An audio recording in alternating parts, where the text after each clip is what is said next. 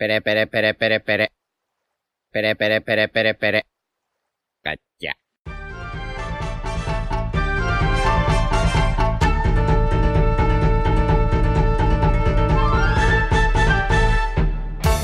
Hola Nakamas y bienvenidos una semana más a Radio Pirata, vuestro podcast favorito de One Piece. Eh, bueno, hoy estamos todos menos Yute. Eh, ¿Qué tal, perros? ¿Qué tal, Iván? Hola, muy buenas. Jaume, Buenas. Royal Buenas. y yo soy Diego. Y vamos a hacer, eh, obviamente, la review del 1041 de One Piece. Eh, pero antes, eh, ¿cómo pinta el juego de la Switch de deportes? eh? es que estábamos, estábamos hablando de esto antes de grabar y hemos dicho, en plan, pues ya, ya sabemos de qué va a ser el momento de Radio Pirata en de hoy. Así que hemos empezado para hablar al principio de los juegos de deportes de Nintendo. Bueno, o, o videojuegos en general. La semana pasada tocó Furbo, pues hoy ya, y me videojuegos. lo perdí, tío. Y te lo perdiste, es verdad. Es verdad. Eh, también te perdiste mi, mi, mi presentación magistral. No, vi un poco. A mí, a mí me parece que lo hiciste bien. O sea, yo.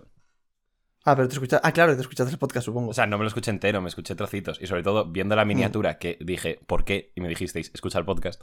Pues. ¿Y llegaste hasta ahí? no- o sea, no, porque el, el- el buen señor que nos hace los tiempos puso en plan roles de cada uno de la tripulación y supuse que sería eso. Bueno, y a posteriori, ¿qué te pareció? ¿Est- ¿Estás de acuerdo con los roles? Eh, es que no me acuerdo. Pero sí, o sea, yo creo que tu cocinero, en plan, es Gigi, obviamente. Y no sé. A ver, es que músico yo creo que podía ser Iván también. Ah, es verdad, Sí, pero estaba ¿y- ¿Y pensando. quién conduce? ¿Y quién conduce? Ya, yo no. Claro, es literalmente el único que no, que no puede conducir. Exacto, yo no tengo carne. Eh, pero bueno. El Wii Sports. El Wii, el Wii Sports, exacto. Yo creo, que, que- yo creo que siendo cinco, lo de que tengamos dos roles cada uno está, está ok. Está más que ok, sí. Pero eso, que el Que- Wii Sports, o sea... Nada, la gente igual tiene- está flipando. Porque es lo que ha dicho Diego antes. Estábamos a punto de grabar y no sé por qué. Ah, sí, porque Diego ha dicho, uff, qué día más malo hace.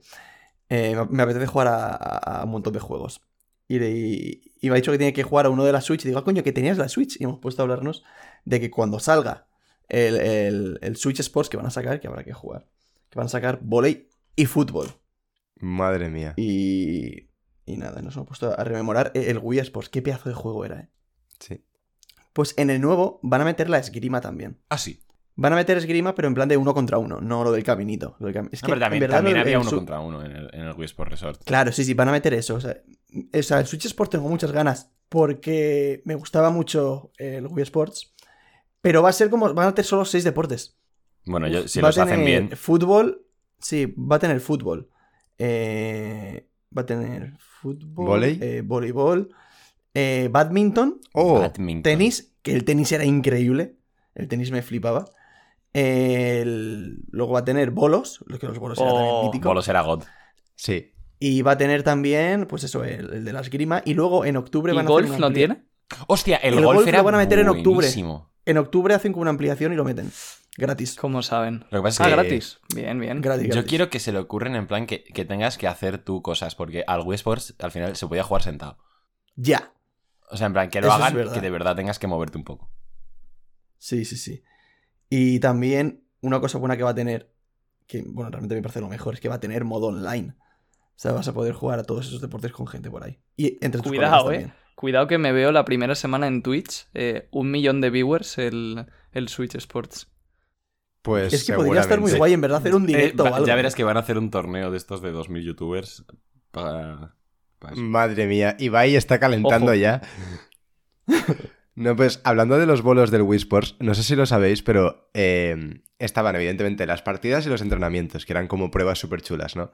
Sí, lo Sí, que. Pues en el, en el que era que cada vez había más bolos que tenías que tirar. Los 100 bolos. Claro, en, la- en los 100 bolos, en, que era la última prueba, podías tirar la bola por encima de, Ah, de la barrita que marcaba el carril. Sí, sí, sí. Y si lo hacías bien y llegaba la bola por encima de la barra al final, activaba algo que hacía que explotara Sí, todo. eh, eh, Y era como que todo. al caer la bola, al caer la bola al final, como que tiraba todo. Sí, yo lo hacía Eh, eh, peta, Era chunguísimo también. todo tryhard. Pues a mí- yo- a- había veces que me salía. Sí, Pues sí, yo sí. era el, el que gorroneaba de, de la Wii en casa de los amigos, así que tampoco conocía eso. No, yo es que de verdad que al Wii Sports y, a- y a- y al Wii Sports Resort, que es todavía mejor, es de los juegos de Switch que más he jugado. O sea, de Switch no, de Nintendo, que más he jugado.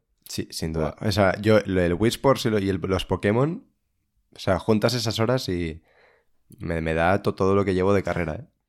Pero me hace gracia porque es que es una cosa que ha dicho antes Roya, antes de empezar a grabar, que el, Wii Sports era como el, el típico juego de, de- de Nintendo que te viene gratis para... como... que, que es es súper simple, ¿no? Sí. Y acaba siendo un, un- un juego que, que ahora van a sacar como un juego nuevo y la gente está como súper loca, ¿sabes? Que era, y, y- y nació como un juego en plan de, venga, para que te, para jugar algo con la Switch, si, o sea, con la, con la Wii si te la compras sin ningún juego, pues tienes este para ir jugando. Sí, pero yo es que ¿Sabes? sin duda es a lo que más recuerdo jugar en la Wii. Yo también, Sí. pero, Bueno, pero, y- pero horas y, Y horas no y horas. ¿eh? hablemos del gran olvidado, que no sé si os gustaba, pero a mí me flipaba, que era el Wii Play. Que ese también No era es increíble. El Wii Play lo, lo tenía, ¿eh? Pero no me gustaba tanto. Es que había, O sea, yo, yo- ni me acuerdo del Yo había- qué es que había una prueba, bueno, había un juego que era con como con tanques y, y e- era Sí. una pasada. Sí, y, sí que y me de acuerdo. pescar. y de pescar. Hostia, Royal. Y tiro al plato, creo que había también. Sí, es Uf, verdad. Era muy bueno, sí, sí. Ese juego también era muy bueno, Sí, sí. pero O sea, yo, nunca yo lo de petó niño, tanto. eh, todos los típicos juegos estos de Wii, no sé qué, los tenía todos. O sea, tenía ese, tenía el Play, eh, tenía eh, el Wii Music, chaval. Wii Music, el único de España que lo tenía era yo. Pues me lo creo porque primera noticia de que eso existía. sí, sí. Ay, yo el primer FIFA que me compré me lo compré para la Wii. Era nefasto eso, ¿eh? No, hombre, no, qué sacrilegio. No jodas. Sí, sí. Esto... Bueno, a ver, mejor, mejor para Wii que para la DS, como Royal. Sí, Buenas a todos. que Royal antes nos ha dicho que, que él tuvo un FIFA y era para DS. Que eso, eso no es un FIFA, eso es una aberración de la humanidad. Iba a decir, Pues- eso no es pues- un FIFA, es un, es un castigo, pero como si el FIFA no fuese un castigo en general. Bien que lo jugué, pero la verdad que me aburrí bastante rápido. No, había porque Ultimate no había Team, no había mercado, claro. O sea, de hecho recuerdo que jugué, no sé cuánto tiempo tendré jugado en el juego, pero a lo mejor es una hora o una hora y media, porque fue un regalo y, Demasiado me parece para ti, ¿eh? Y no lo elegí yo. Fue un regalo y por lo menos dijiste, voy a estrenarlo, ¿no? Aunque sea. Claro, ¿Qué equipo te pillabas? no sé, el Valencia o el Celta seguramente. El Celta. Bien, Royal, bien. Sí, ¿Por? ¿Tienes, fam- ¿tienes familia en Galicia? Sésamo está cerca de Vigo. eh, así es. O sea, es el, es, digamos, el lugar más cercano que tenga equipo en primera división. Claro, o sea, el lugar más cercano que se pueda considerar población civilizada. Bueno, No, pero, pero había, había- había un equipo. ¿La Ponferradina no, no, no- no estaba cerca? Justo, sí, Bueno, sí, pero yo creo que la Ponferradina no estaba en el FIFA.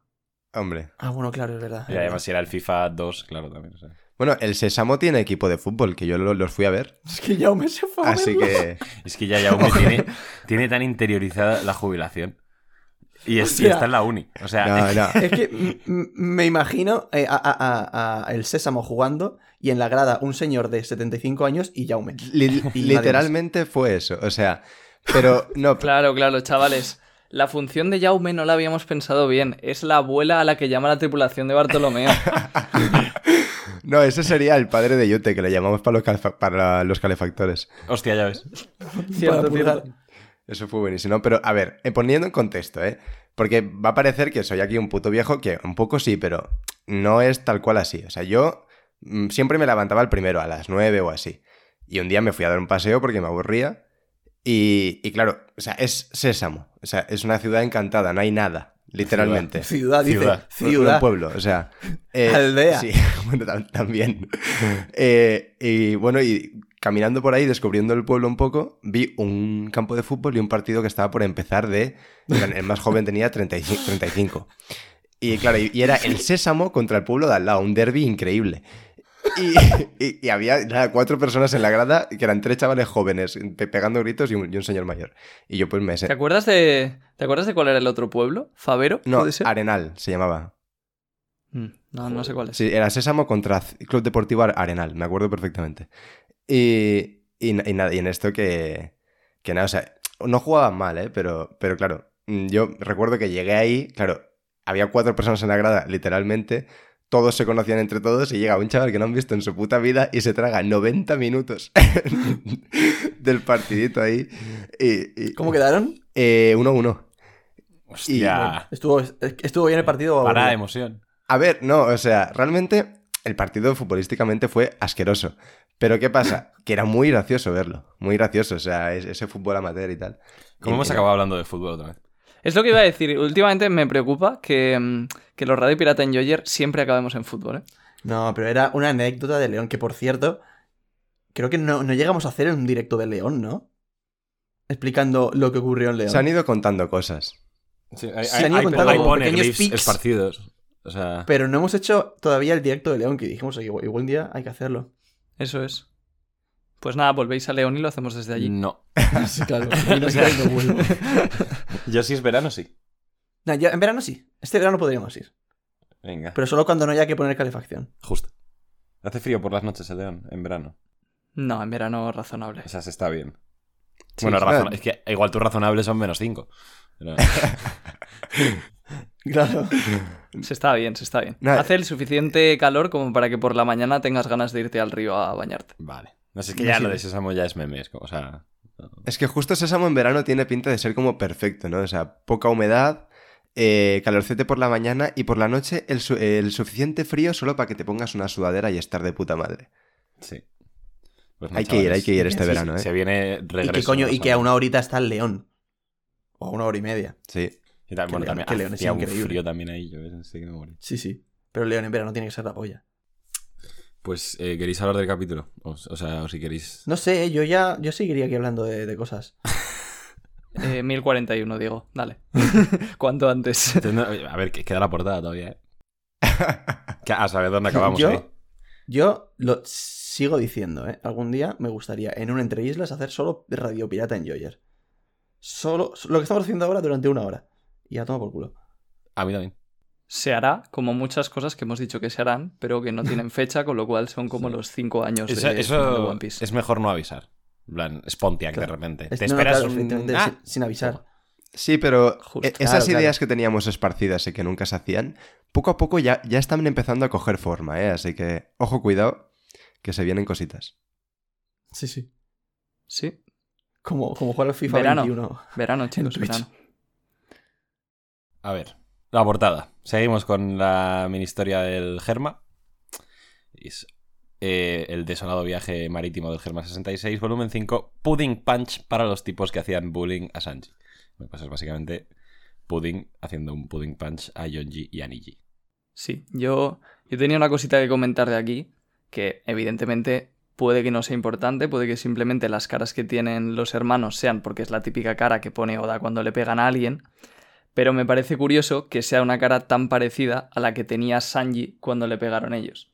Entonces también puede que sea un poco como eh, la venganza de, de, de Pudding y nos lo enseña Oda así. A mí esas caras me recuerdan al Flappy Bird.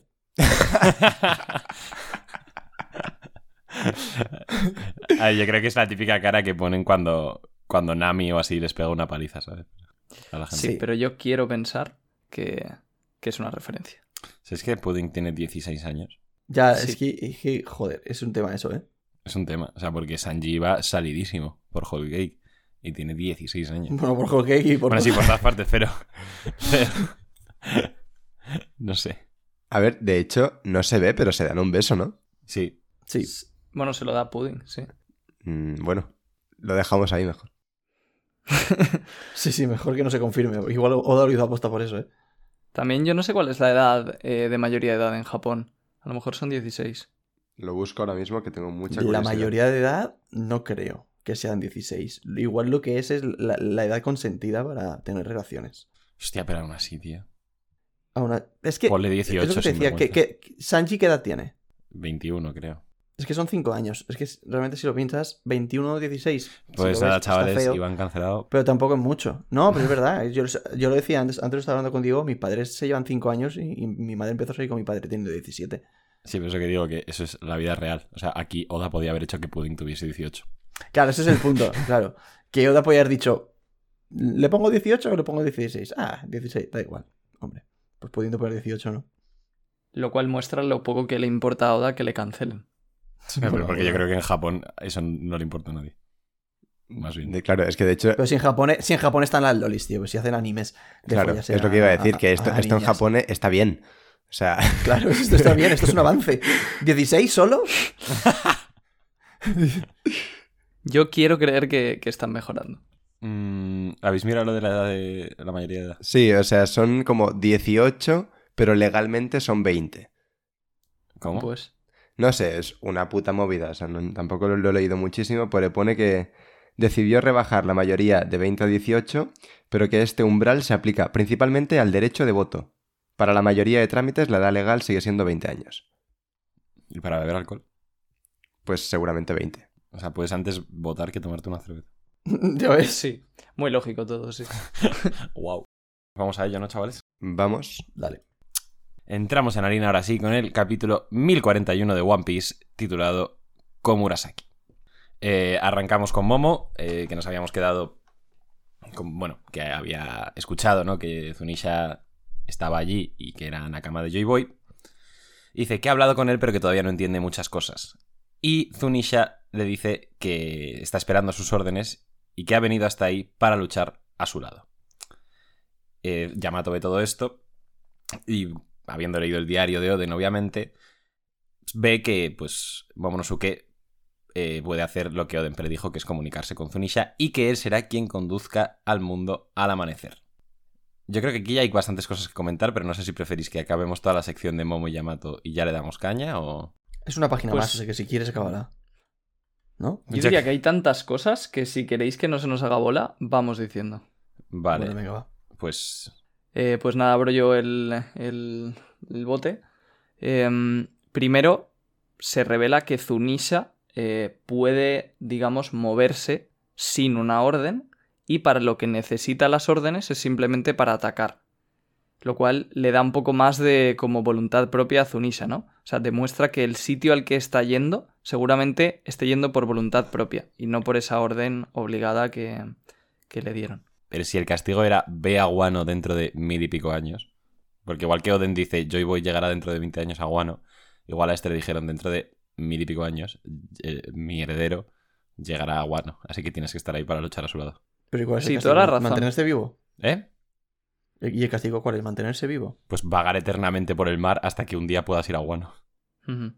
Es una Esa es la guay. segunda opción. Lo que pasa que, claro, si. O sea, si lo que le ordenaron fue ir a Wano, entonces el papel que tenga en Wano tiene que ser muy importante. Sí. A ver, ha ido explícitamente él por voluntad propia, más o menos, se da a entender, y ha ido como a luchar. O sea, él sabe un poco por lo que está ahí. Parece ser. Sí, pero yo, yo personalmente. eh, a tiene ver, un plan. esto también. Eh, No, la- es ir un poco más allá, ¿no? La miniatura con Zunisha con el, con el casco de Alonso, ya está, por favor. Nada, que yo personalmente creo que el papel más importante de Zunisha va a estar en la guerra final. Entonces, eh, creo que el- la orden que le dieron y, y el castigo, por así decirlo, va más por ahí. Y bueno, el castigo sobre todo, en mi opinión, es cargar con el propio pueblo de, de los Minks. Más que el hecho de, de dónde esté yendo y tal. Sí. Es que a mí eso no me parece muy castigo. Sí, porque eso es lo que lleva implícito que tenga que sobrevivir durante tanto tiempo y, y que vagar por el mar, por así decirlo. A mí me gusta más lo que ha dicho Diego, porque además le permite que Zunesha tenga su final en Wano. Que es una idea que a mí personalmente me gusta mucho. Y además, claro, o sea, después de tantísimos años vagando por ahí, que justo ahora esté haciendo cositas, ¿no? Esté, esté llevando a cabo el plan y esté hablando con Momo y haya ido a Wano por su propio pie y tal. Es como que me gusta mucho su idea, porque además permitiría que tuviera su final aquí en, en Wano. O sea, Sí, pero ¿cuál va a ser entonces el papel de, de Zunisha en Wano? Bueno, a eso ya se lo dejamos al señor no Oda. tiene, no tiene por qué ser el, el final de Zunisha, ¿sabes? O sea, simplemente puede que tuviese la orden de en X momento ir a Wano para ayudar al Kozuki que estuviese en ese momento, que a su vez estaría ayudando al heredero de Joy Boy. Pero que luego, obviamente, o sea, Zunisha no va a llegar a ayudar y luego irse, seguirá ayudando, supongo. Si era Es que no a mí me gustaría mucho que, que Sí, pero que- la verdad.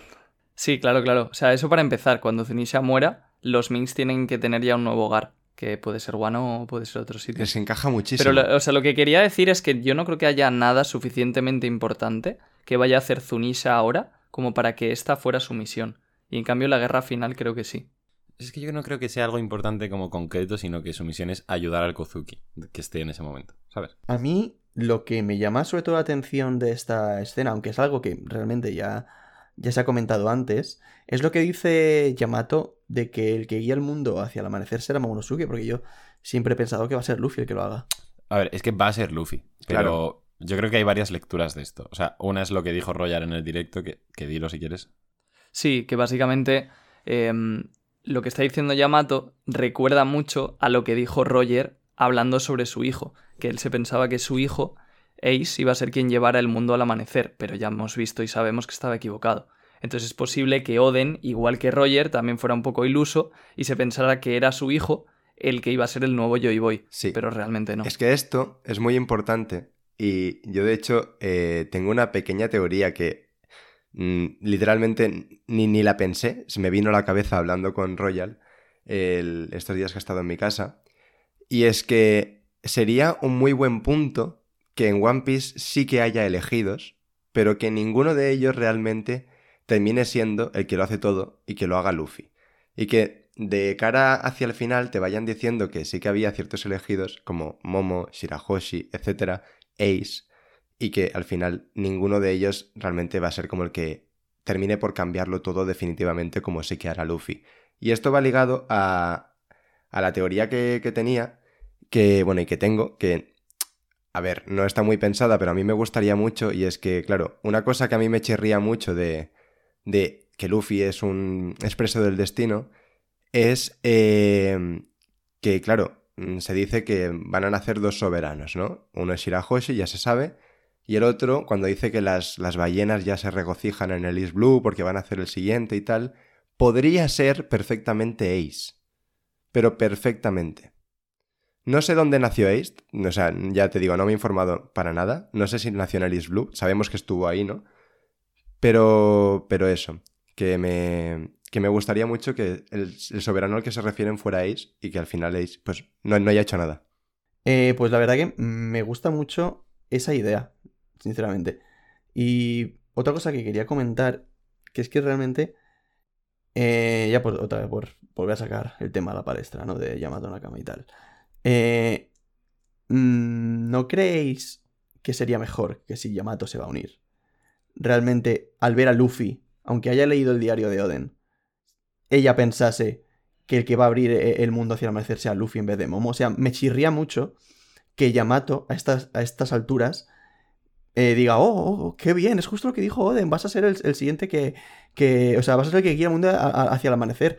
Cuando Yamato creo que lo que debería hacer es decir, es Luffy, o sea, va a ser Luffy. De- debería tener clarísimo que va a ser Luffy en caso de que se vaya a unir, ¿no? Como diría Florentino, tranquilo. Bueno, Sí, yo estoy de acuerdo contigo, Iván. De hecho, me ha sorprendido porque creo recordar, pero a lo mejor me falla la memoria, que Yamato hace tiempo sí que había dicho que era Luffy el, el como el que iba a llevar el mundo al amanecer, o que era el siguiente, o algo así. de eso ya no me acuerdo exactamente. Pero bueno, o sea, la última noticia que tenemos de Yamato ahora mismo es esto, o sea que... Sí. Se me hace Pero raro, vaya, no, se no me lo, he hace co- raro. no lo he comprobado, pero sí que me suena bastante que en algún momento se dio cuenta o hizo alusión a que creía que Luffy era como importantísimo para, para esto. Entonces, es, es curioso, sí. Y nada, solo era eso. A ver, es que también puede estar malinterpretando lo que Oden malinterpretó en su momento, o también en el diario puede ser que no ponga explícitamente que va a ser una única persona, ¿sabes? Habría que ver también qué dice en la versión japonesa. Pues estaba mirándolo, eh, bueno, en la wiki y demás, y, mm, y lo que dijo Yamato de Luffy fue que era el hombre que Oden estaba esperando. Entonces, claro, aquí, aquí viene el tema y el problema. Sabemos que el hombre que esperaba Oden y del que hablaba Yamato era el nuevo Joy Boy. Entonces, nosotros cuando vimos eso, entendimos que Yamato había comprendido que Luffy era el Joy Boy de esta generación. Pero ahora está diciendo que Momo es el que está destinado a llevar el mundo al amanecer. Entonces, ¿cómo se comen esas dos cosas juntas? ¿Vosotros qué opináis? Es que yo creo que puede ser que en el diario ponga que. O sea, eh, el Kouzuki que conviva con el heredero de Joy Boy es muy necesario para llevar al mundo al amanecer, seguramente. ¿Sabes? Justo. Esa es la otra opción que yo creo que leyendo esto y recordando que, que sí que tenía en cuenta Luffy y tal, eh, tiene más sentido.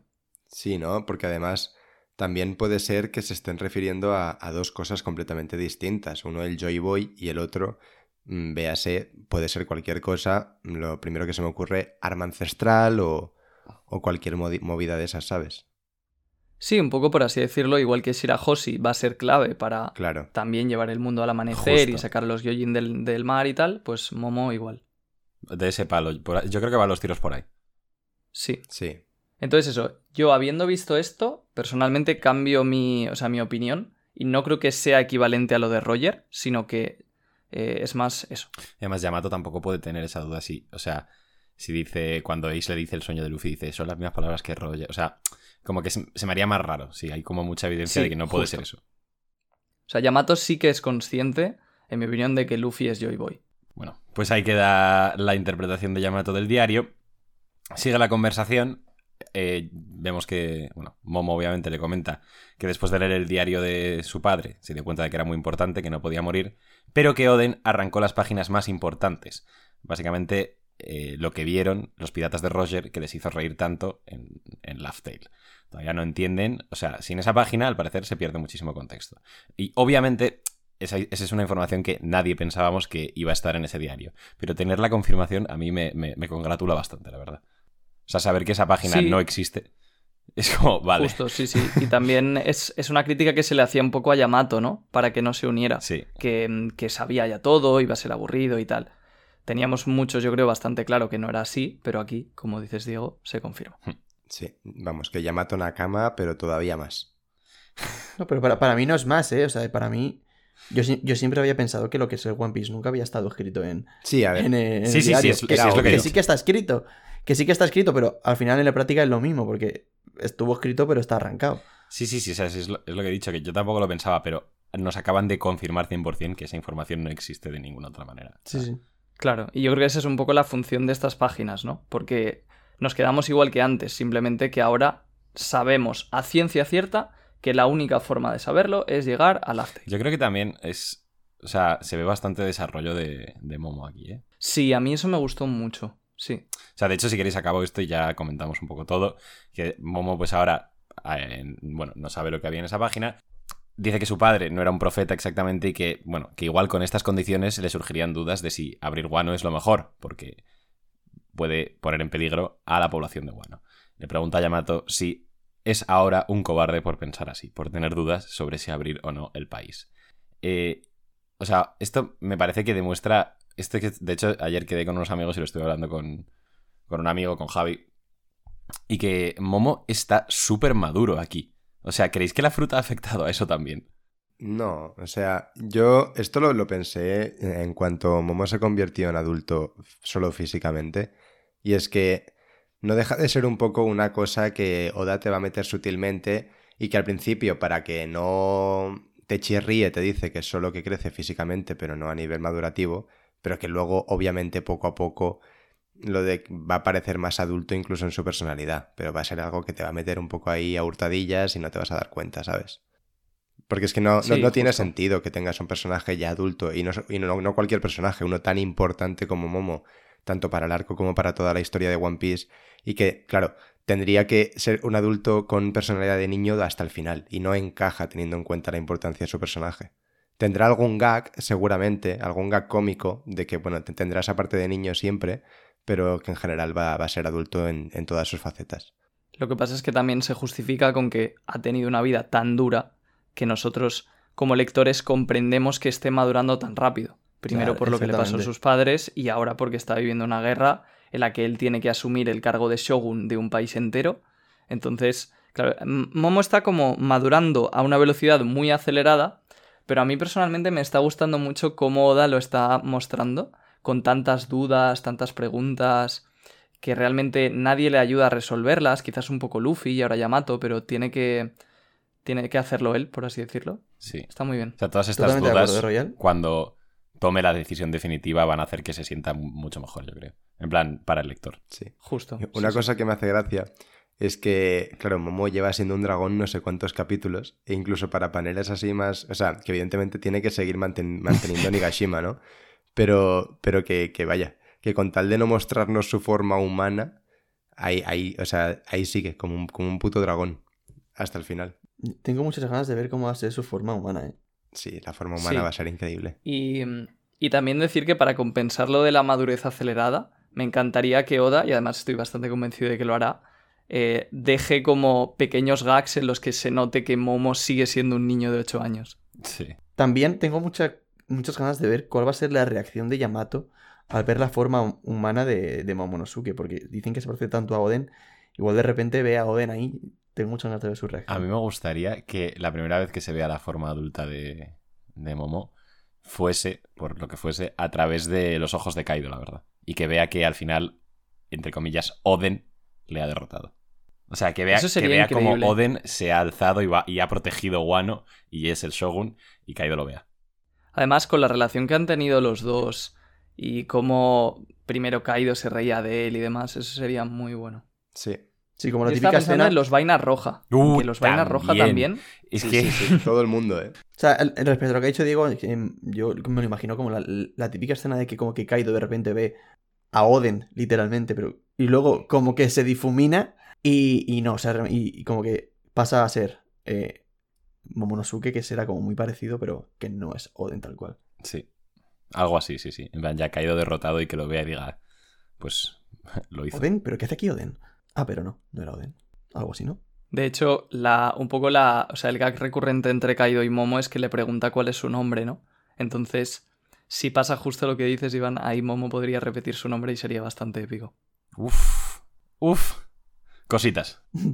Y antes de pasar a, la siguiente página, sobre lo de que Momo no está tan seguro si lo mejor para Wano es, es abrir las, las fronteras, es una cosa que, claro, mm, parece que es más una duda que al final no sí que lo va a abrir, ¿no? Porque ha sido un poco la temática de- del arco, pero, pero claro, si abre Wano al mundo, claro, una cosa es liberar Wano de Kaido, pero abrir Wano al mundo puede significar, pues como él dice, eh, enfrentarse a nuevos peligros teniendo en cuenta la importancia de Wano, que el gobierno va detrás y que igual la, la apertura de las fronteras de Wano se puede dar de cara más al final de la serie y que aquí simplemente consigan li- liberar Wano de, de la dictadura de Kaido y vivir más en armonía, que es literalmente el, el epíteto de, de- del país. Y es una cosa que no descarto porque además es un panel que Oda le ha dado visualmente mucha importancia, importancia aquí con los diálogos y el dibujo en grande,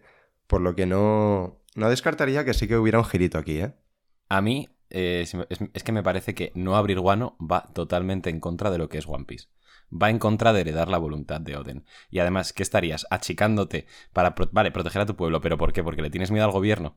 Por es que me parece que no es posible. Y sobre todo que llevamos todo el arco con el concepto de hay que abrir Wano, hay que liberar tal, tal, tal. O sea, me parece que estos son dudas para que cuando Momo eh, finalmente decida que tiene que abrir Wano, digas, ole campeón. No, es, es lo más probable, pero, pero vaya que a mí no me extrañaría que pudiera haber un girito. A Yo mí- estoy completamente de acuerdo con, con Jaume. De hecho, lo he comentado ya algunas veces en el podcast. Y esto, o sea, es muy curioso porque, claro, yo he pensado mucho sobre esto, ¿no? Y cuando te pones a pensar sobre cómo abrir Wano, ves que en realidad, o por lo menos en mi opinión, no es solo metafórico, no es solo una cuestión de que pueda entrar gente. Es que Wano está en lo alto de una colina, entre comillas, con una cascada en la que un barco normal no puede subir. Entonces, a mí la situación de Wano me recuerda mucho a la situación de la isla Gyojin, que tiene la isla en el fondo del mar, y a los Minks, que están arriba de un elefante. Entonces yo pienso que la liberación de todas las razas es algo que va a pasar al final de la serie, no ahora en el, en el arco de Wano. Yo Sí, sí me me parece que, que lo estáis llevando demasiado a la literalidad, yo creo. En plan de abrir físicamente el país. Pero no sé, a ver, ¿qué puede pasar? O sea, sí, o sea, lo que no puede pasar es que Wano nunca se abra, obviamente. No, eso evidentemente no. Pero lo que ha dicho Royal, de hecho, yo no, no lo había pensado a pesar de que había, había tenido en cuenta esta idea. Y, y es cierto, o sea, que de cara al final de la serie se abra todo a la vez, ¿no? Que suban los Gyojins a, a la superficie y que a su vez también Wano abra las fronteras y sea todo al unísono y tenga mucha más, mucho más poder. eh, no lo descarto para nada. Que tampoco me parece lo mismo el- la situación Wano que la situación Isla Gyojin. No sé, eh, lo de la isla Gyojin es mucho peor, evidentemente. Por eso.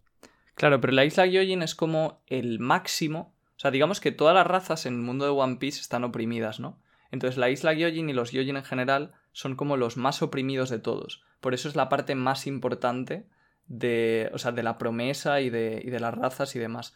Pero el resto de razas o de tribus y tal también están oprimidas y también tienen como una situación similar a la isla Yojin, pero en miniatura, por así decirlo.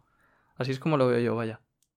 Mm, A ver, yo ahora mismo sigo apostando que sí que se abre. Pero, a ver, puede pasar lo que decís vosotros también, por supuesto.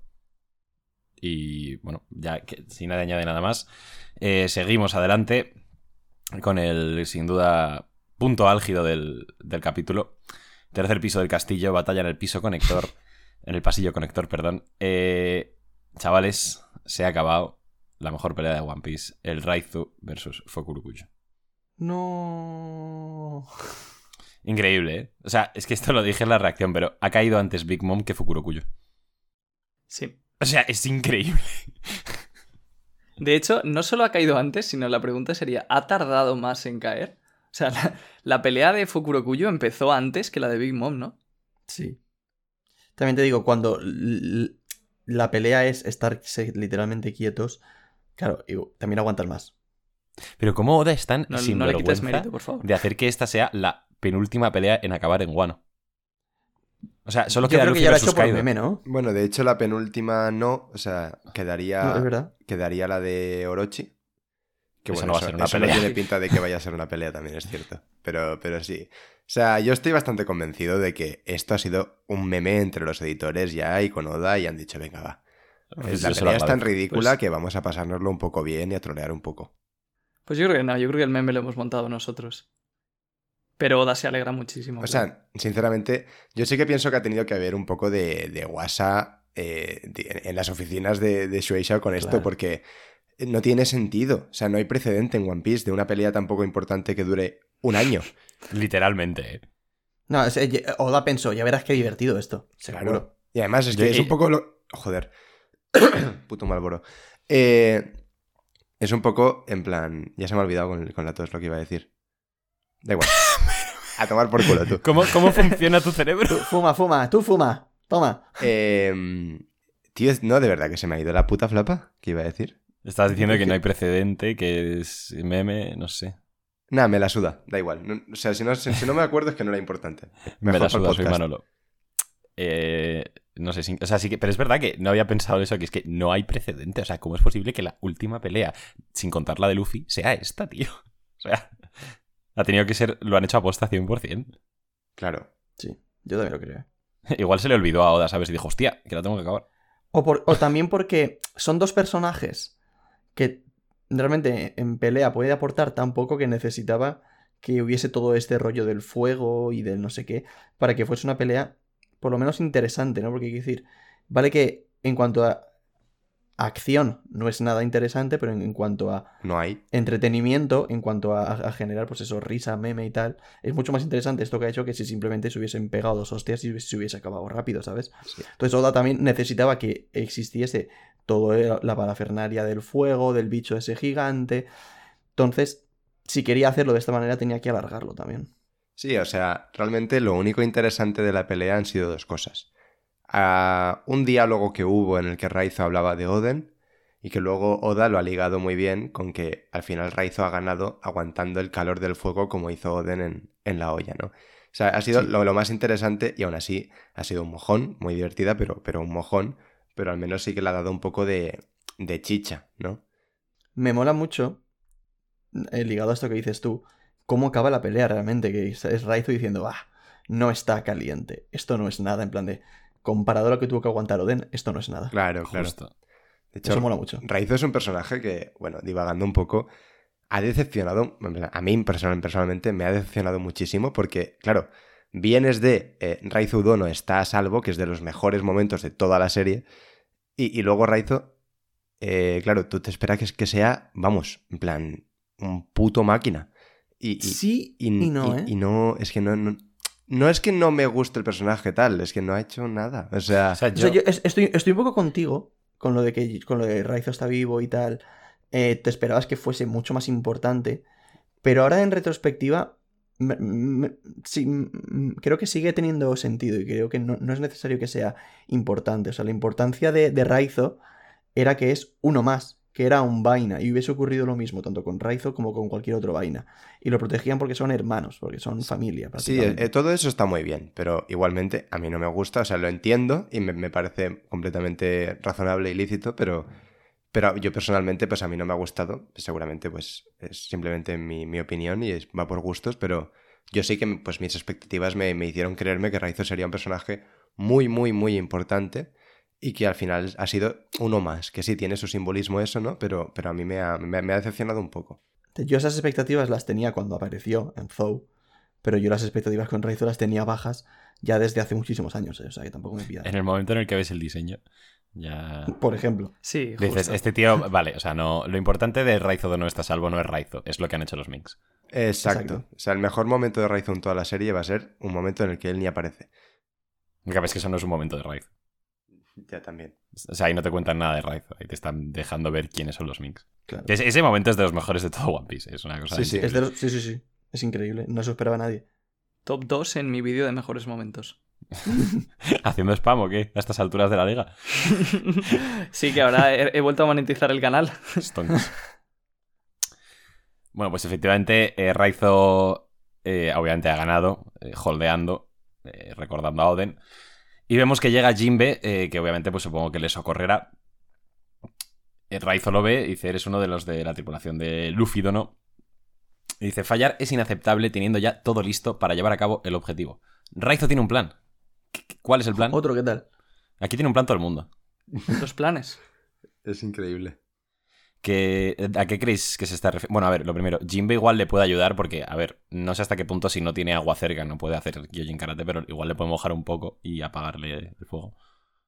Sí, sí que, o sea, él puede usar el agua de su propio cuerpo. Entonces solo con eso yo creo que le da para Pues igual ayudar un le poco puede, justo, echar ahí un poco la manguera. Y... ¿A qué creéis que se refiere Raizo con lo de ya está todo listo para llevar a cabo el objetivo? Eh, en el directo que hicimos el viernes, Adrikazam mencionó que podría ser Denjiro. Y eso, la verdad, que me gustaría porque eh, hace muchísimo tiempo que no vemos a Denjiro. No sé qué está ocurriendo con él. Y molaría que tuviesen algo preparado. Sí, eso tiene bastante sentido, porque si los Vainas Rojas estuvieron juntos, eh, claro, seguramente ya estuvieran planeando cómo matar a, a Orochi. Entonces, pues eso puede que vaya por ahí. Sí, es lo que tiene sentido, ¿no? O sea, las preparaciones eh, están completadas, entonces, ¿qué, qué estaban haciendo ellos? El principal objetivo es Orochi. Entonces, se han quitado a su mano derecha y ahora ya pueden ir 100% a por Orochi. Sí, y luego la otra opción es que tenga más que ver con el tema de la derrota de Kaido o abrir las fronteras y demás. Sí, pero es que si, si se están refiriendo a cosas tan así, ¿por qué, por qué ser tan críptico? En plan, ¿por qué no dice ya falta poco para la liberación de Wano o algo así? O sea, no sé. Se me hace raro es Oda. la manera de expresarlo. Sí, básicamente. Pues no sé, justo yo vería más de Oda hacer lo otro, pero. No sé, que vamos, que tampoco, sea lo que sea, tampoco va a ser muy relevante, así que no. No pasa res. Bueno, pues nada, ahí se queda la batalla. Pues eso. Raizo vencedor. Cambiamos de escenario y nos vamos al segundo piso, al Salón del Tesoro. Vemos a Orochi un poco enfadado porque Fukurokuyu no ha llegado todavía y no va a llegar, pues como acabamos de ver. Eh, pero bueno, básicamente a, este ya se la pela todo, solo quiere huir. Vemos que está Komurasaki, eh, bueno, Hiyori, tocando el instrumento este que nunca sé cómo se llama. Y vemos que a Orochi pues también le molesta un poco esto, ¿no? Porque dice, igual este no es el momento para que te pongas a tocar.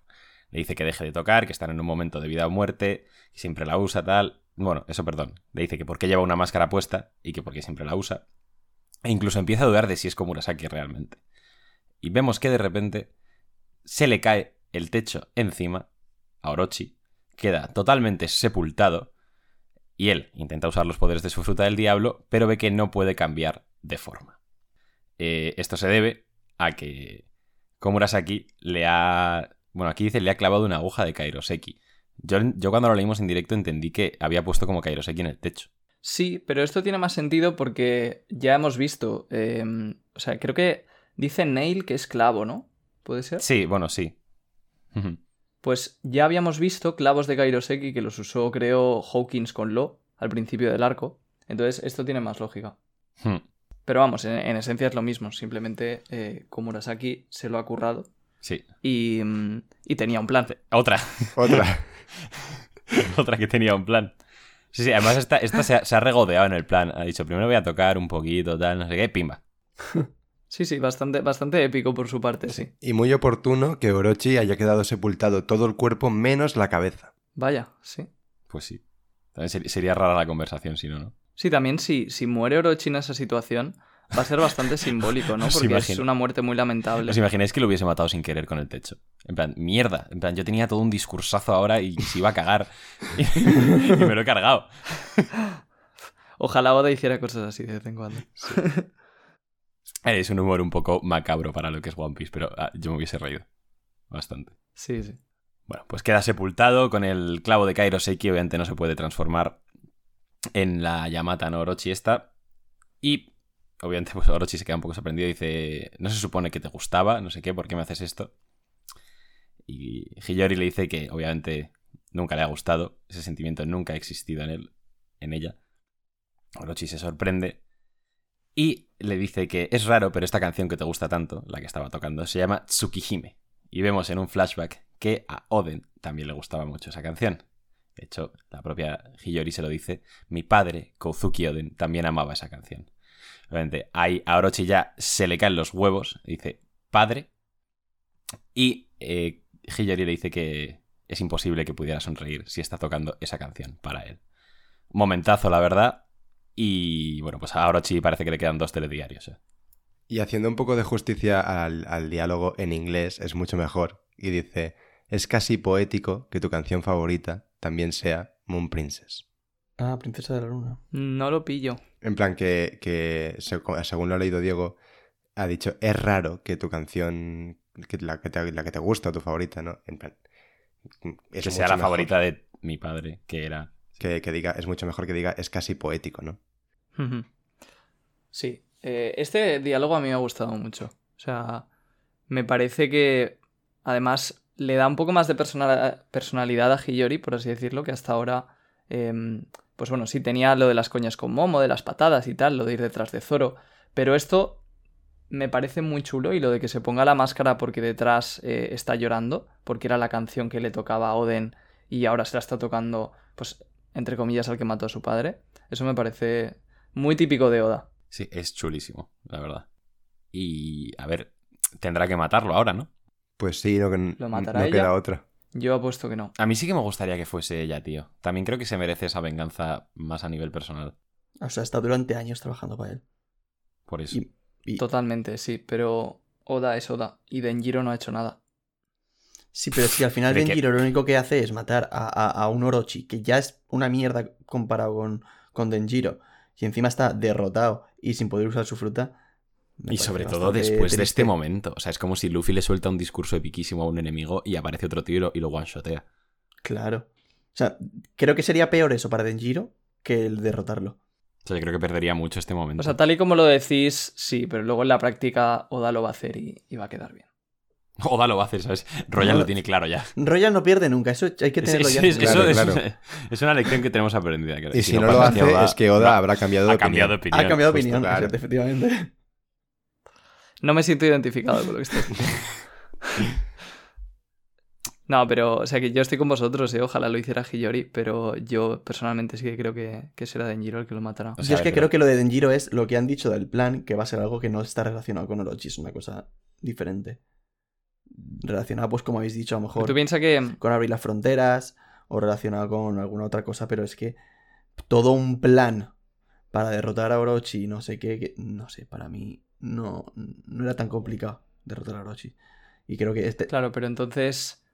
O sea, lo del plan, a mí es que, perdona, ¿eh? sí que me cuadra mucho eh, que sea de esto. Y, y no me fijé tanto cuando leímos el capítulo por primera vez, pero es que justo después de que Raizo diga eso, Orochi dice, Fukurokuyo, em, ¿cómo no has aparecido por aquí todavía? Como que te están dando a entender que es importante el hecho de que no hayan dejado a Fukurokuyo ir a, rescatar o ayudar a Orochi.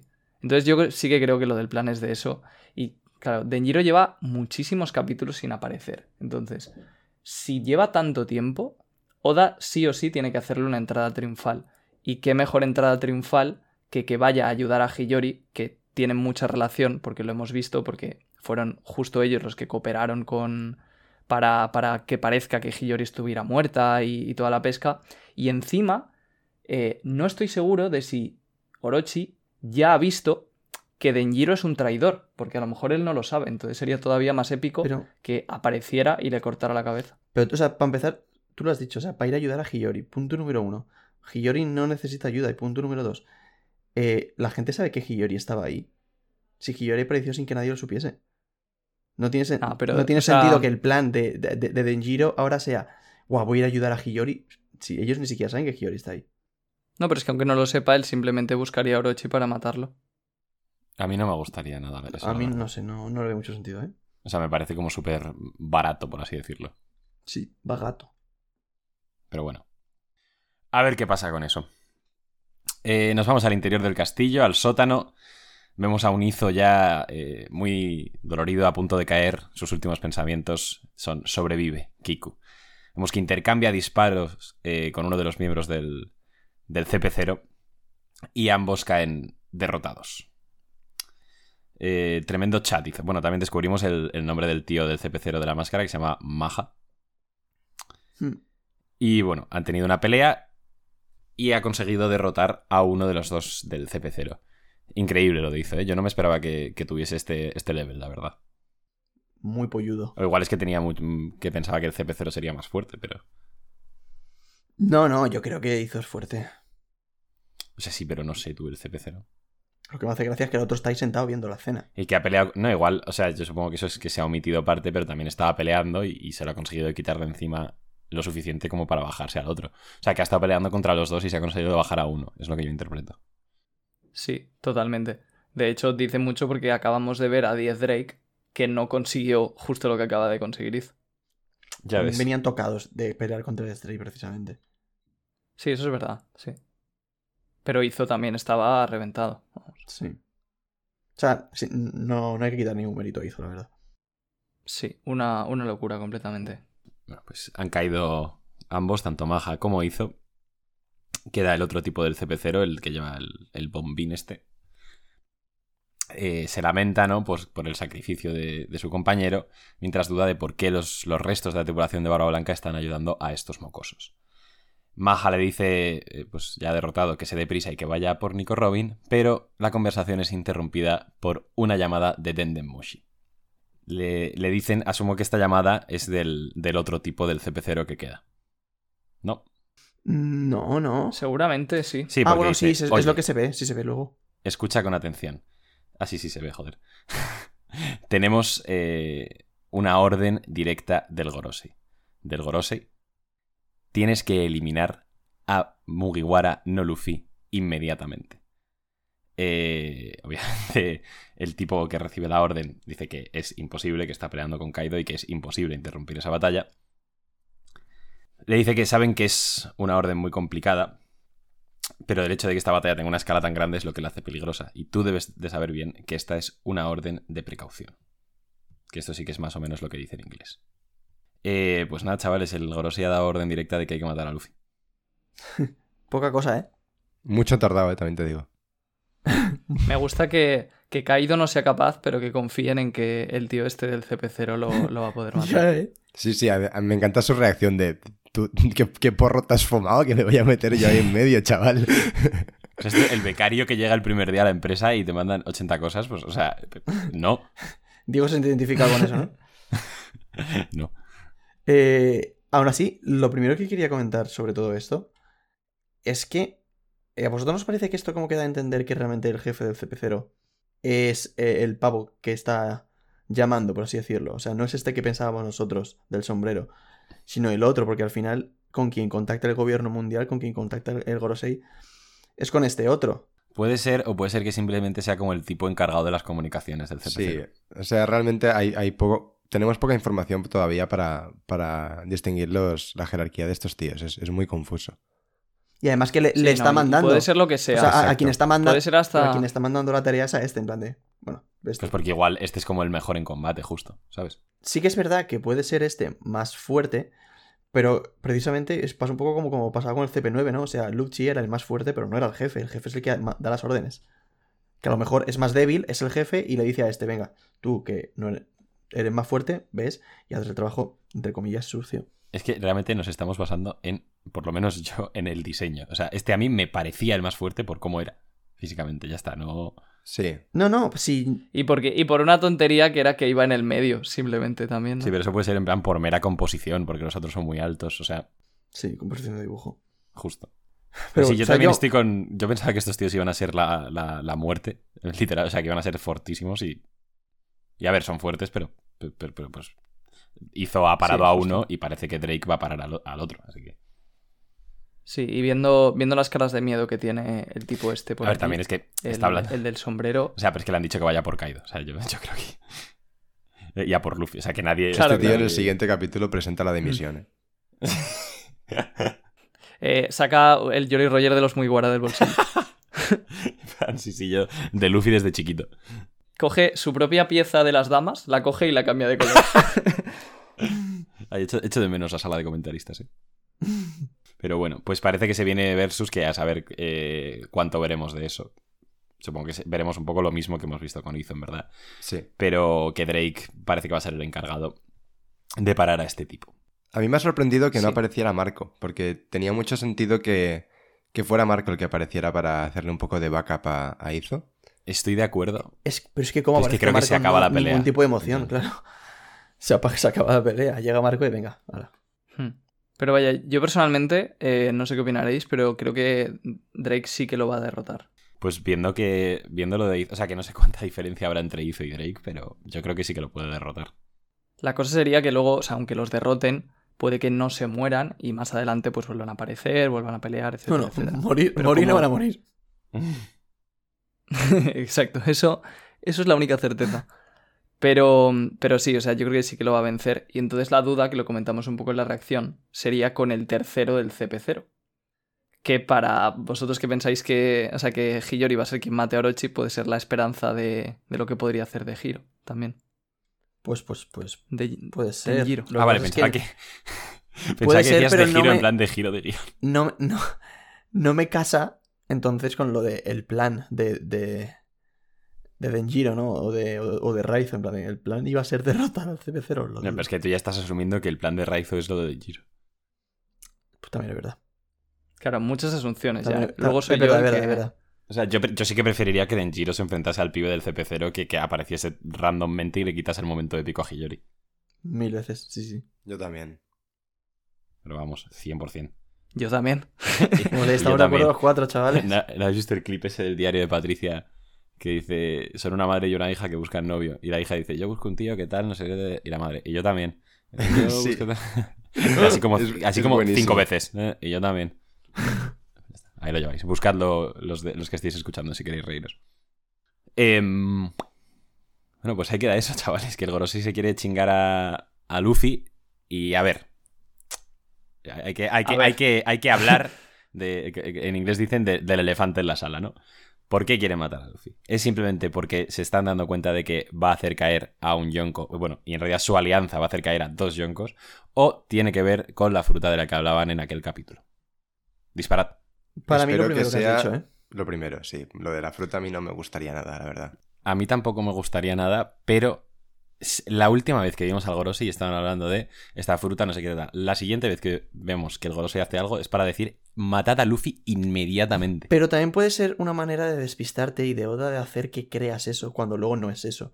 O sea, para mí, el gobierno o, la marina en general ha sido siempre como muy mm, orgullosa o muy confiada con, Luffy. Durante la serie hemos visto, por ejemplo, después de Lobby, que va Garp a donde está Luffy. O sea, acaba de, Luffy derrotar al gobierno más o menos. Y llega a la marina y no le hacen nada. Luego en la fiesta aparece Aoki y no, y no hace nada. Es como que son muy confiados, ¿no? En plan de, ah, bueno, ya actuaremos, ya actuaremos con estos piratillas. Y, ahora está empezando a ver que, Luffy realmente tiene opciones de encontrar el One Piece. Porque han visto que, la alianza que han hecho acaban de tumbar un Yonko y están viendo que es posible que, tumben a otro Yonko más.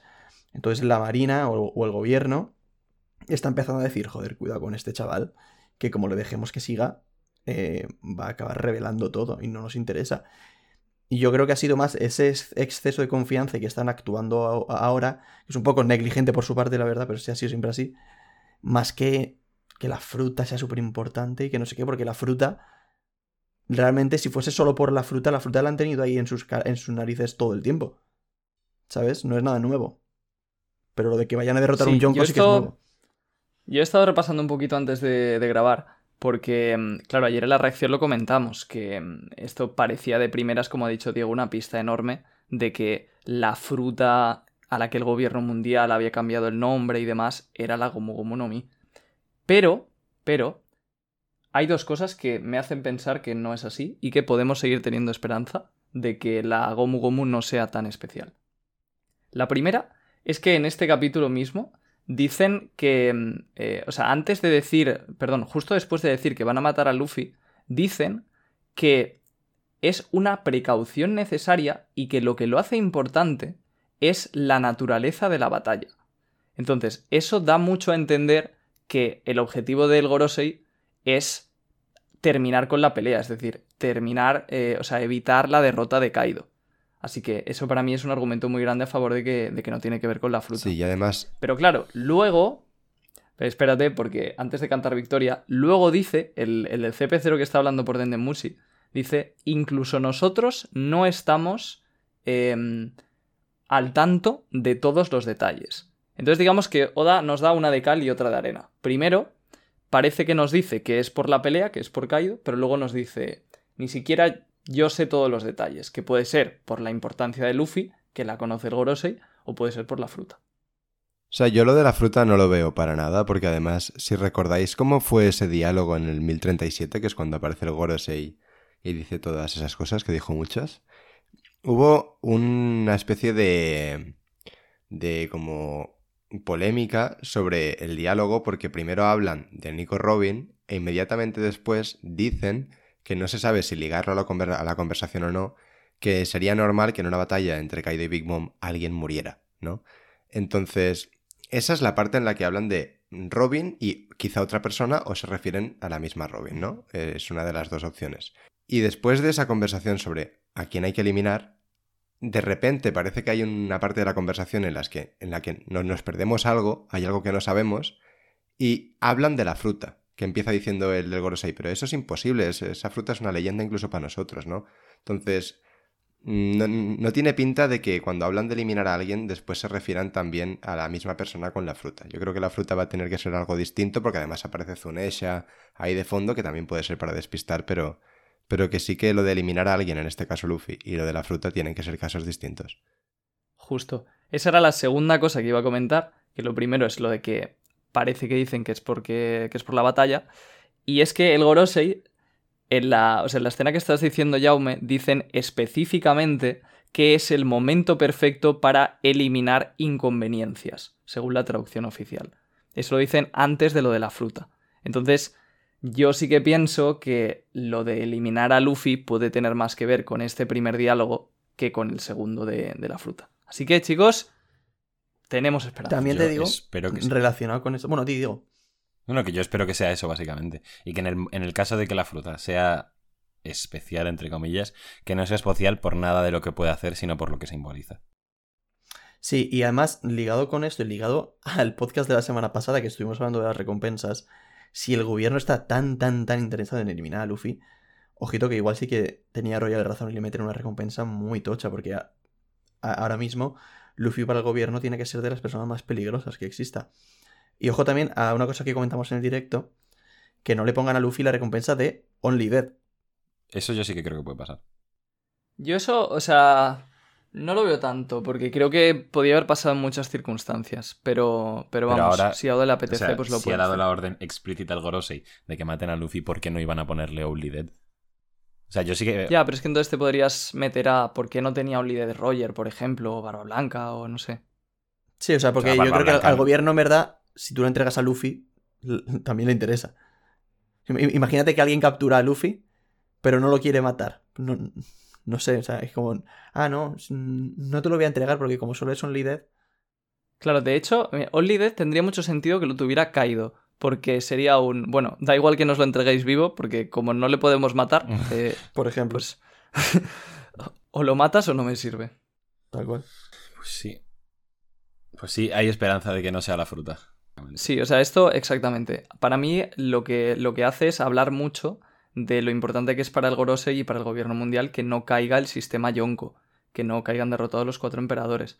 pero también habla de lo ineptos que son, porque a pesar de tener al Cyberpol ahí vigilando, ha caído Big Mom prácticamente antes de que se den cuenta. Pero O sea que realmente ahora mismo el gobierno mundial ya está en una situación crítica. pero es lo que te digo, Muy más que crítica. ineptos son unos, no sé, como ególatras, por así decirlo, como que se creen por encima de todo. Sí, confiados. confiados, tal, se creen que ellos están por encima de todo y les está todo estallando en la cara. Sí, al final One Piece es la, la historia de subestimar a Luffy. Sí, sí, sí, tal cual. Que se lo digan a ver a mí. que se lo digan a ver a mí. ya ves. Y, em, pues ahí queda el tema del CP0 y el Gorosei y Luffy.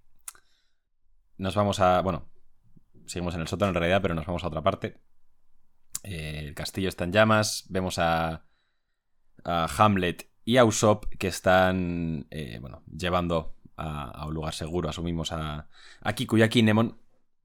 Y bueno, ya está, básicamente eso es lo único que vemos. Y ojo, Iván, eh, Iván Momento.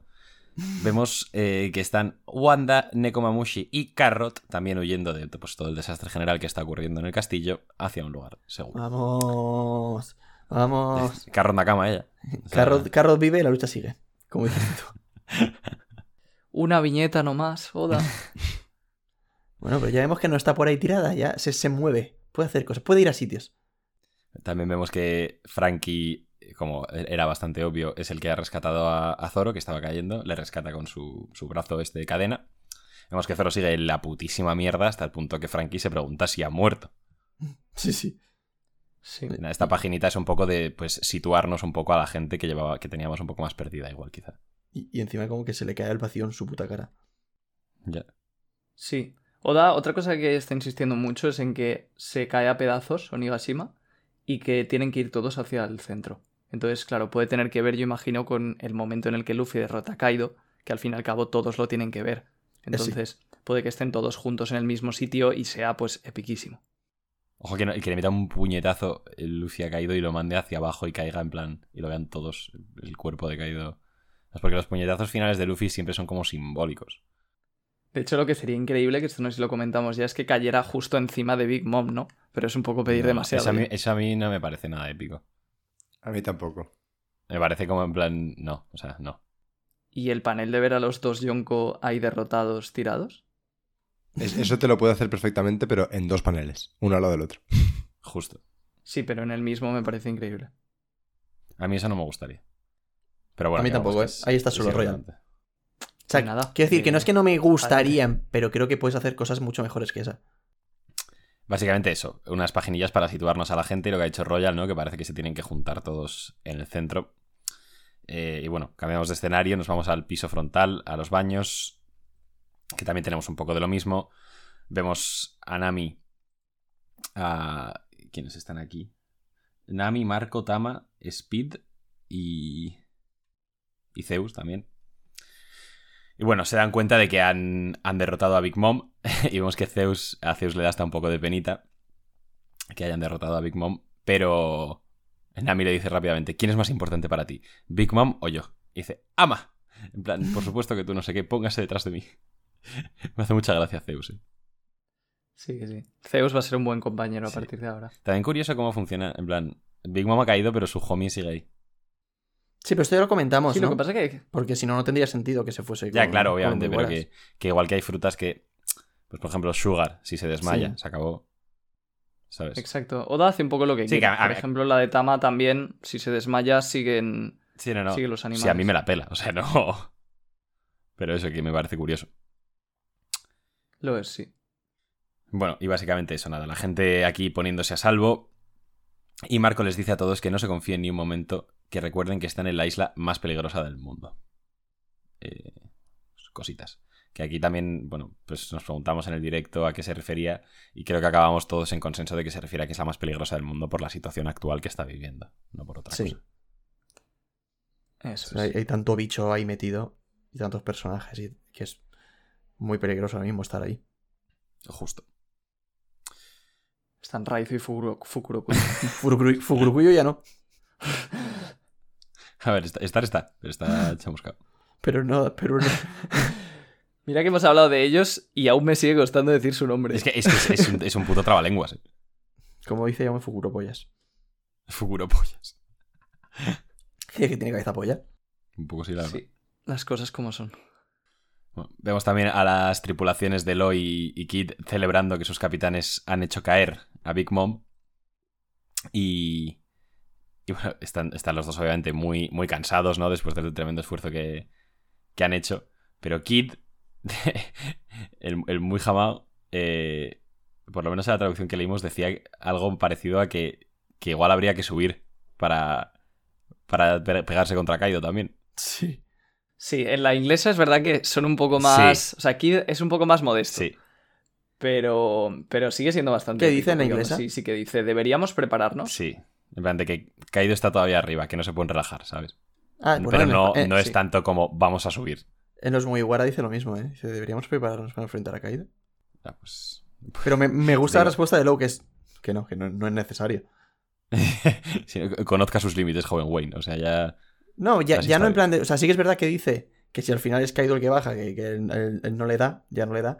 Pero de verdad que creo que Low está 100% confiante de que, de que Luffy va, va a ganar. Claro, eso es. De, de hecho, esta escena está muy bien porque Low está en una posición muy parecida a como estaba con Doflamingo. Y ahí Low no confiaba demasiado, ¿no? Mm.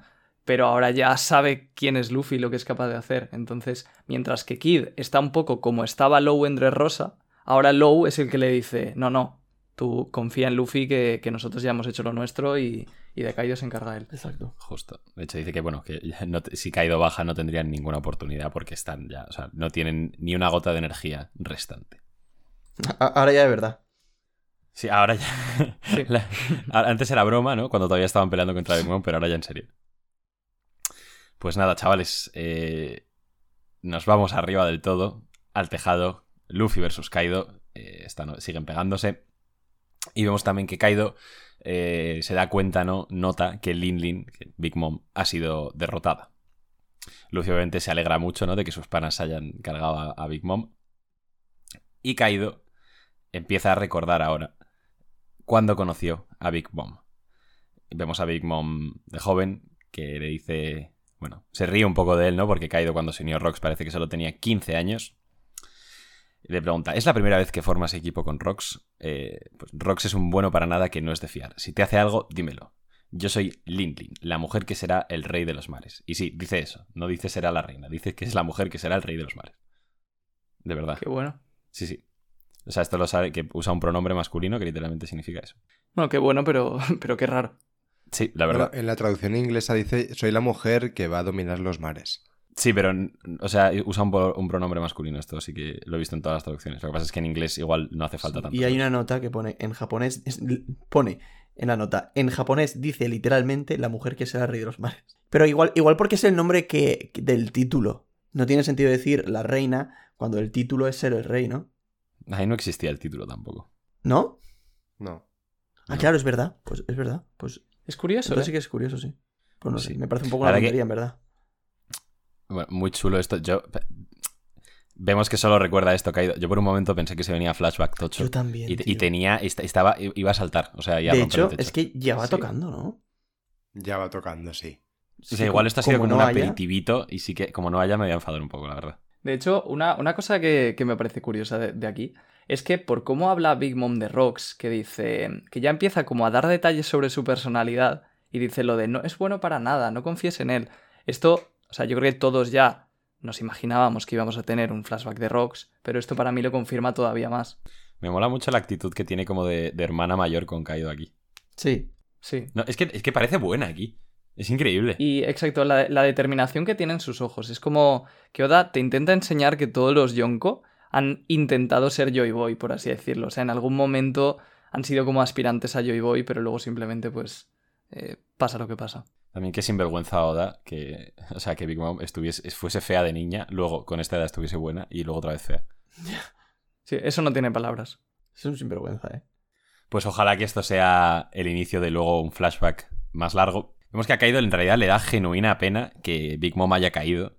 Dice que han tenido una relación muy larga y que justo ahora querían a por el One Piece sucede esto. De hecho, empieza a llorar. Que sí, tendrá que ver con el alcohol, pero yo creo que de verdad le da genuina pena, sobre todo viendo eh, pues que Big Mom recibió a Kaido en su juventud con brazos abiertos. Sí. Mucha gente diciendo que Kaido está enamorado de Big Mom. me parece Yo creo que han follado en algún momento. Pu- Puede ser. De hecho, mucha gente dice que igual Yamato es hija de Big Mom. Pero creo que esto es más en plan de. Joder, eh, éramos amigos, ¿no? Es más, es más de, de amistad que de otra cosa. Sí, de hecho, eh, o sea, como Big Mom se ha follado y ha tenido hijos con tanta gente, para mí le quitaría eh, especialidad, por así decirlo, a la relación con Kaido, que también hubiera tenido hijos con él. O sea, me parece más original el hecho de que a Kaido no lo haya usado para tener Sí, hijos, por así Sí, decirlo. totalmente. Yo sigo diciendo que han follado. no, ya, ya sabéis. no que hayan tenido eh, hijos, pero. lo- artistas y mangakas que estéis oyendo esto, podéis contentar a Diego. no- a ver. vale, pero hace- hace- hacedlo con Big Mom joven. Pero Big Mom joven. Claro, claro. Es que Big, Big Mom Eh, joven tiene su punto, ¿eh? Esta es guapísima. Es muy guapa. En verdad, vaya bestia caído que se unió a, a Rox con 15 años. eh. Ya, ¿eh? Bueno, a ver. A ver, que no sería ni la mitad de la mitad de la mitad de lo poderoso que eh, es ahora. Y Carrot se va a unir también teniendo 15 años, o sea que. Sí, Carrot se va a unir a, a- volver a, su casa, se va a unir. Pero bueno, eh, caído apenado por su derrota, la derrota de Big Mom. Vemos un panel increíble de Luffy con el Snake Man activado. De hecho, el- las letritas estas que ponen, ponen literalmente super velocidad, o sea que se está moviendo a una velocidad absolutamente increíble. Le suelta un derechazo a Kaido en la cara. Eh, dice Gearforth, Snake Man, Gomu Gomu no, Hydra. Eh, vemos que es un ataque nuevo, que yo asumo que es un poco alguna variación de un ataque que ya empleó contra Katakuri, pero aquí con sumándole Haki del Rey avanzado, seguramente, ¿no? Sí. ¿No? Sí, sí, sí. vale. Sí que se ven rayos alrededor, entonces yo entiendo que sí que usa Haki del Rey. Que de hecho, o sea, es curioso porque primero se ven rayos eh, cerca de todos los brazos con los que golpea a Kaido. Y también llevábamos mucho tiempo esperando que Luffy combinara la cuarta marcha con el Haki del Rey. O sea que por fin, por fin lo vemos. es verdad, porque es la primera vez que ya deja de estar en, en modo base, ¿eh? Sí, De hecho, acabo de, acabo de contar los impactos que tiene caído en el cuerpo. Y Hydra, aquí lo ponen como serpiente de nueve cabezas y justo tiene nueve impactos. Hostia. ole. Creo, vamos. Igual me estoy colando, pero vamos. Si me estoy colando, que Sí, alguien me lo no, diga. si- siendo Oda, eh, seguramente sea, sea así. Bueno, pues eso, le mete tremenda golpisa, le dice, me importa poco cuál sea tu ambición, eh, si eso hace que la gente de este país eh, sufra hambre, ¿entiendes? Dice, este será mi último intento con la cuarta marcha. No dejaré de atacar hasta que me quede sin fuerzas. Kaido literalmente se pregunta, ¿de dónde vienen estos golpes? O sea, la velocidad de Luffy ahora mismo es una barbaridad. Y Luffy le grita para finalizar el capítulo, voy a sacarte de Wano sin falta. Y fin del capítulo 1041, gracias a Dios hay capítulo la semana que viene. Di- dice, va a ser la última vez que intente el. el Eh, Ahí he mezclado un poco, eh, he cogido un poco más la frase de la inglesa porque me parece que es mejor. Pero dice intentar. Dice, voy a darle un último intento a la cuarta marcha, literalmente. Ah, eso me da muchas esperanzas entonces. Porque había mucha gente diciendo que, que no va a haber Tigerman, ni Power Up, ni nada. Me parece, me parece súper extraño. Es que no tiene sentido que ahora le ataque con la cuarta marcha y le diga, este es mi último intento. Y si no lo consigo, te, te pego en forma normal. O sea, claro. no- O sea, lo, lo- lo lógico es, la última vez que lo intento en esta manera, de esta manera, y si no, ya voy un paso más. Sí, o sea, esto lo dijo Adri Kazam, que comenté con él el capítulo, y me bueno, creo que fue Adri, o quizá fue otro del grupo, no, no me acuerdo. Eh, que es muy interesante, porque claro, Luffy, antes de sacar su siguiente forma, sea lo que sea, porque va a tener que tener otro, otro power-up, eh, claro, antes que eso, tiene que ser Kaido el que saque algo más, ¿no? Porque de momento, Debería. si Kaido se mantiene así, mm, y Luffy tiene un power up, o incluso la batalla se mantiene tal cual así los dos, mm, es literalmente un uno para uno y no hay mucha problemática, ¿no? Entonces, Kaido tiene que sacar algo y lo estuvimos comentando y pueden ser dos cosas, o algo de su raza, o que de verdad las Zoan tengan algo especial, una forma nueva del despertar o algo por el estilo. Y que luego ya Luffy sí que saque su, su cosa nueva. O sea, estaría bien que Kaido sacase algo de... eh, como que supere claramente al Snake Man de Luffy. Claro. Y luego Luffy tenga que sacar algo. Justo Sí, es, es lo que dijimos, que primero siempre tiene que ser el protagonista el que está en apuros, ¿no? Tal cual. De hecho, es que últimamente Kaido es que solo está recibiendo. O sea, la, la sensación que me da últimamente es que pa- parece hasta que Luffy está por encima. Es un poco la sensación que da, y yo creo que O sea, es a no, propósito no- no para digo que, lo luego- esté, Sí, claro. pero lo o sea, parece. yo creo que es a propósito que, que tengas esa sensación porque luego Kaido tiene que hacer algo más, ¿no? Y digas, hostia puta, espérate que no estaba la cosa tan encarrilada como pensábamos. Claro. Sea, Pero- que, que Kaido ha derrotado a Luffy ya como dos o tres veces. ¿eh? Sí. Exacto. O sea, literalmente lo ha derrotado. Y Luffy ha vuelto. Y ha vuelto. Pero sí, es que, y en realidad ya, es que ¿qué queda de Guano? Todo el tema de Momo, Zunisha y tal, y esto. Y esto. Y ya. Y que se una Yamato. Sí, Bueno, Y la fiesta y abrir guano, claro. O sea, sí que a Guano, ¿cuántos capítulos le echáis que quedan, más o menos? Yo o menos, diría 15. Más o menos. Pues igual, pues igual por ahí, sí. ¿eh? Ojalá 15, pero piensa que 15 es prácticamente medio año de capítulos aún, ¿eh? Yo creo que Ya, depende ya. también si, si, nos, si Oda nos da flashback de Kaido, que espero que sí. Sí, yo, yo igual diría unos 20, ¿eh? O 20. Por ahí. ¿Cuántos llevamos este año? Estamos en casi marzo, ¿no? Que llevaremos unos 6. 6 más 20, 26 este año, más o menos. Unos, unos 30 al año. Para casi finales de año acabar Guano. Sí, yo creo que este año acabamos Guano. O sea que igual. Ahora mismo 20. Iván, la- el meme de la pava esa calculando. Literalmente. Sí, yo, yo, yo pensé que este año acabaríamos Guano. O sea que si quedan 20 aún podemos acabar este año. Así que sí. Pues fantástico, chavales. Eh, poquito más que comentar en realidad, así que nota y frase si queréis. Si alguien ha hecho los deberes, que no los habéis hecho seguro. Yo no. Adelante. No, pero yo tengo que irme, o sea que me lanzo el primero. Pues dale. Eh, vale. La nota va a ser. la nota va a ser un 8 y la frase va a ser. eh, Fernando Zunisha. Vale, vale. Enano, ne, ne, ne, ne. Di- Nano es una Dicho esto, yo me despido ya, así que adiós, chicos. Venga, anda, perro. Eh, pues el mío es bastante parecido, ¿eh? O sea, y bastante menos original, de hecho. Eh, el- la nota va a ser un 8 también. Y la frase va a ser el plan. Pero el plan en, en mayúsculas. Si se elige esta, tiene que ser en mayúsculas, si no, no acepto otra cosa. El plan. Genial. Jaume. Pues. Pues. os- pf, No sé, en plan. Yo, bueno, la nota la tengo, es un ocho y medio. Y. Y mi frase. los preparativos finales. Muy bien. Y yo le voy a poner un ocho y medio también. Y mis frases, eh, Big Mom, ¿tienes WhatsApp? Y, y, y nada, esto ha sido todo. Muchísimas gracias, como siempre, por escucharnos una semana más. Recordad que nos podéis seguir en Twitter, en Instagram, en Twitch, en arroba Radio Pirata Live, en YouTube, en Spotify, en ebooks, en Apple Podcast y que vayáis a poner cositas al Reddit que a Royal le hace mucha ilusión. Y nos vemos la semana que viene. Adiós. Adiós. Hasta luego.